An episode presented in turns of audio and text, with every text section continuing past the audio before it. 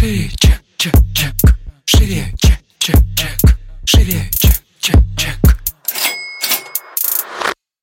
Всем привет! Это выпуск подкаста «Шире чек». Меня зовут Ира Подрез, и дважды в неделю вы слышите мой голос. В этом подкасте мы говорим про продажи, как перестать их бояться, как побороть синдром самозванца, как поднять чек и начать зарабатывать больше. Но самое главное, к чему мы с вами идем, это системные продажи. И сегодняшний выпуск для, для меня, он будет такой очень необычный. Мы будем говорить про то, что же такое система продаж. Я недавно проводила опрос у себя в Инстаграме, поняла, что не все понимают э, вообще смысл этого словосочетания, компании, и многие думают, что это, во-первых, отдел продаж почему-то. Кто-то думает, что это сочетание постов и сторис, ну, типа, в какой последовательности это выкладывать. А кто-то, в принципе, не очень понимает, э, как понять, да, что у меня вообще система или не система. Э, и если у меня не система, то что мне с этим делать, да, и, как сказать, как сделать из этого систему. Вот мне хочется дать такую, наверное, базовую информацию, чтобы вы понимали, а, как может быть да, вообще в бизнесе, наверное. А, для начала скажу, что система продаж а, — это система, в которой, а, в основе которой лежит товарная линейка. Вот я здесь хочу сделать акцент на товарной линейке, потому что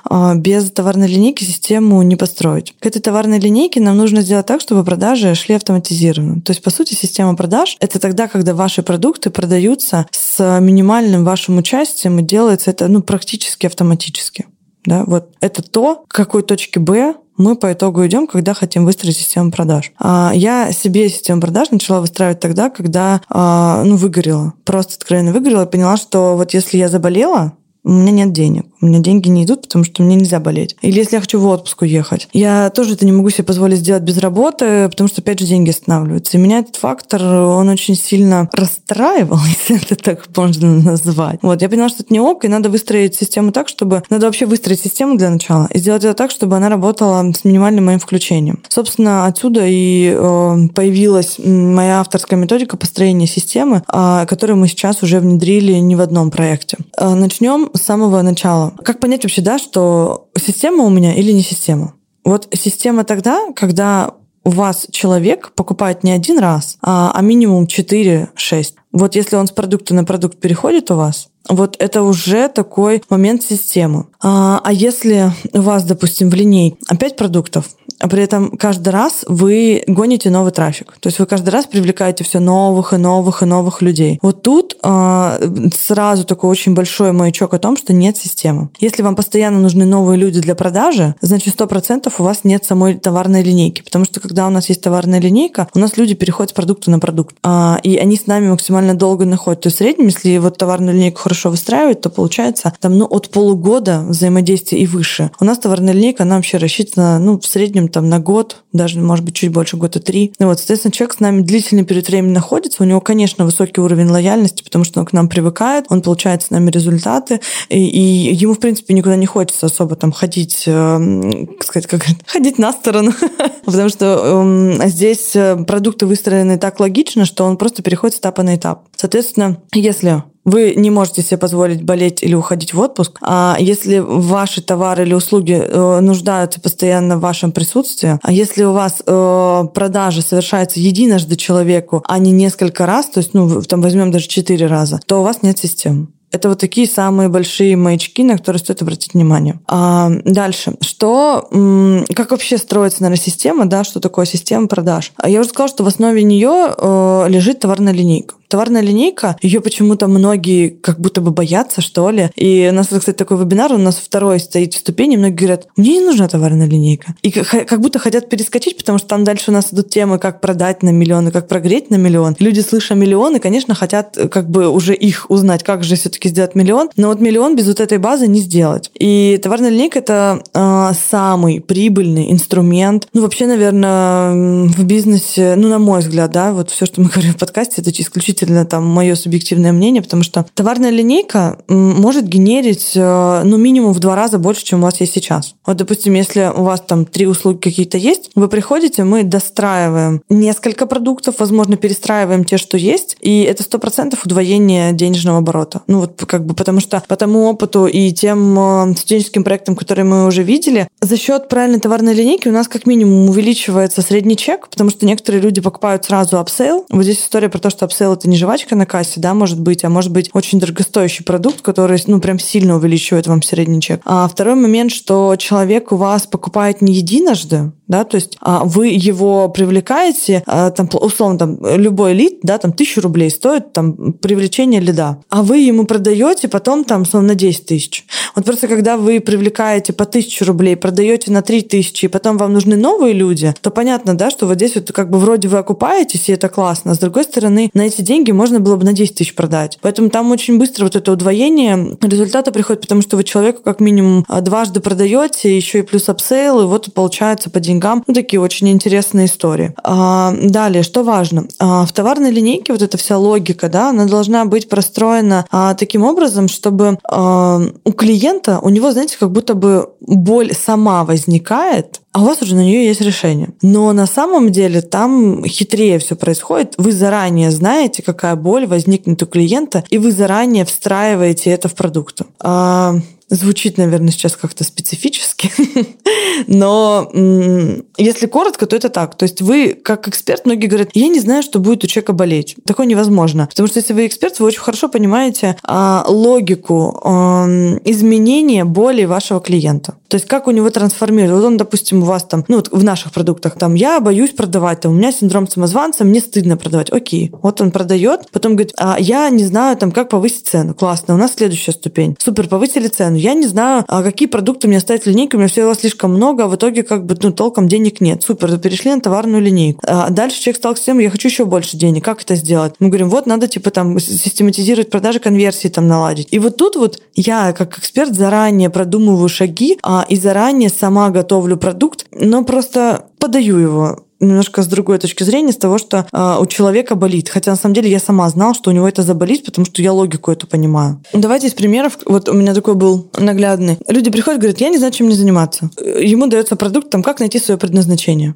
Человек находится в предназначении, говорит, супер. Типа, как мне найти первых клиентов? А, материал, по как найти первых клиентов? Он это проходит и говорит, я хочу там, допустим, первые там 100 тысяч рублей себе заработать. Дальше ему дается блок про то, а, как выйти на первые 100 тысяч рублей, при этом там не выгореть. То есть вот здесь вот я надеюсь, что понятна эта последовательность, когда вы, ну, по ступенькам сопровождаете человека. Типа, было одно, потом другое, третье, и, соответственно, он у вас потихонечку идет. Потому что сейчас довольно много продуктов, где сразу все выдается. Типа, большой какой-то комплексный а, курс или большая комплексная услуга, так, кстати, те, кто сайты продает, я знаю, что они пытаются продать сразу все. А здесь можно по ступеням продавать клиенту. Можно сначала продать сайт, потом настройку рекламы, потом настройку чат-бота, как бы и так далее. То есть вот эта ступень, она, во-первых, размажет немножко цену, да, и не сразу там на пол мульта человек выкатили, а как сказать, потихонечку, а э, сумма одна и та же, потому что а, у нас, допустим, э, эти продукты можно выкатить сразу единым курсом, а можно ступенями давать. И вот здесь была разница принципиальная, потому что когда мы только выпускали продукт, продукт за продуктом, у нас прекрасно брали ступени, при этом докупались еще предыдущие. Ну вот, сейчас мы уже объединили это все в систему, поэтому это отдельно, ну, как бы не покупается. Но изначально вот целый год мы почти продавали именно отдельными ступенями, и это прекрасно шло.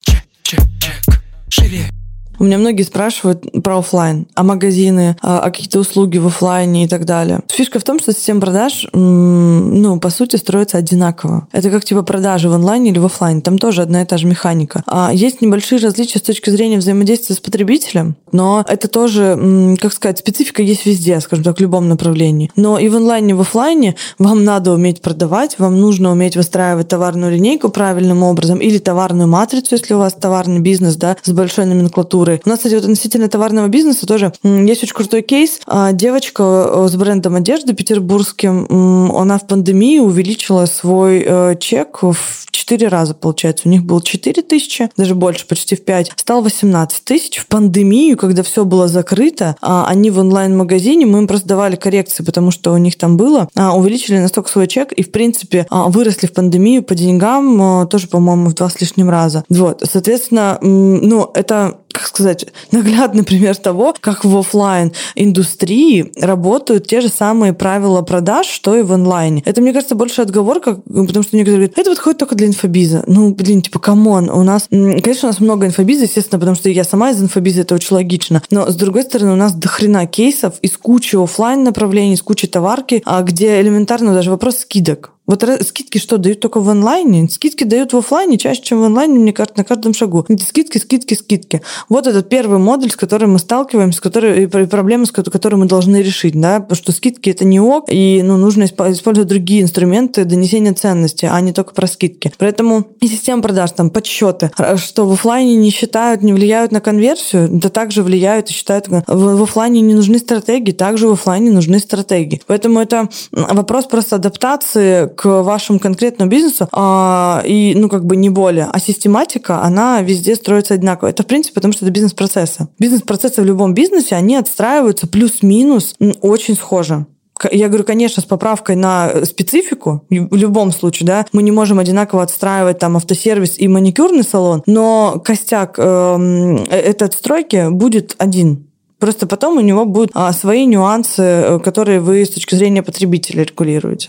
А, вот, кстати, интересно, у этой владельцы бренда одежды на э, Господи, короче, кейс нам написала письменно. И вот интересно, с чем она пришла к нам. Она пишет, мы открыли розничный канал продаж Инстаграм, ну, то есть, да, собственный сайт сделали, и просто не знали, как продавать без скидок. Средний чек был 4200, с прогревами не работали, с аудиторией не общались, постоянно работали на новую аудиторию методом «купите хоть что-нибудь, хоть кто-нибудь, скидка 70%, не проходите мимо». Это вот в основном наша точка А, с которой к нам приходят. Потому что м, люди не понимают, как можно работать без скидок, особенно если, не дай бог, какой-то фактор, да, типа кризис ну, ударил, то сразу начинается паника, скидки, и ну, сложно с этим работать. И вот у них, представляете, в пандемии за счет правильной выстроенной системы и правильной работы с продажами, они настолько сильно увеличились, еще и скидки перестали давать. Ну, то есть это вот очень наглядный такой скачок из точки А в точку Б. А, и они, кстати, пишут тут тоже, что цены, получается, подняли, отменив скидку сразу. А осенний сезон начали сразу с высоких цен. То есть это, в принципе, история про то, что вы понимаете, в каком ценовом диапазоне вы хотите работать. И потому что это у многих такое, знаете, ложное ощущение. У нас под 15 тысяч одежда но мы почти никогда не убираем скидки, продаем по 5. Тогда она у вас по 5. Вот, потому что вы работаете с тем сегментом, который видит эти цены именно по 5 тысяч. А по 15 к вам никто не приходит, потому что это немножко другой ценовой сегмент и другие люди в этом сегменте. А внедрили, кстати, прогревы продажи на равных и обмен с превышением. Вот про прогревы. Мы ни, ни в одном выпуске касались. Вот даже бренд одежды внедряют прогревы, потому что на самом деле, э, ну, правда, я не знаю, без прогревов, ну, ничего не продать. Даже одежду и ту надо правильно уметь э, показать. Э, это же тоже тоже мы не, не покупаем бездумно, знаете, там вещи многие. Мы думаем, блин, мне вот холодно, или мне там а, в чем-то неудобно, или я хотела бы выглядеть так. То это тоже своеобразная боль, которую нужно уметь закрывать. И это делается через прогрев. Поэтому а, даже если в бренде одежды люди делают прогрев, и у них получается, все остальные ниши вы просто не можете мне сказать, что у вас это не получится. Средний чек, кстати, у них 18 900. Результат у них за три месяца просто они работают с клиентами на повторе, рекламный бюджет сократили за счет этого. Вот вы можете представить, что за счет того, что они внедрили правильную механику работы с инструментами на продаж, а они и средний чек увеличили, еще и сократили количество рекламного бюджета и стали работать с людьми повторно. Хотя многие бренды одежды считают, что ну купил типа человек один раз, ну и хорошо. И это не хорошо ни для какого бизнеса, люди должны покупать дважды. Ну вот, как минимум, видите? А если вот работать повторно, то там вообще увеличивается количество а, продаж, ну там довольно довольно сильно. А, я надеюсь, что в этом выпуске у меня получилось хотя бы немного раскрыть тему систематизации продаж. А если у вас остались какие-то вопросы, обязательно напишите мне их в директ, я их раскрою там более подробно. Вот. Ну и не забиваем, не забиваем и не забываем подписываться на мой блог, а ставить нам звездочки в iTunes. И услышимся в следующем выпуске. Пока-пока.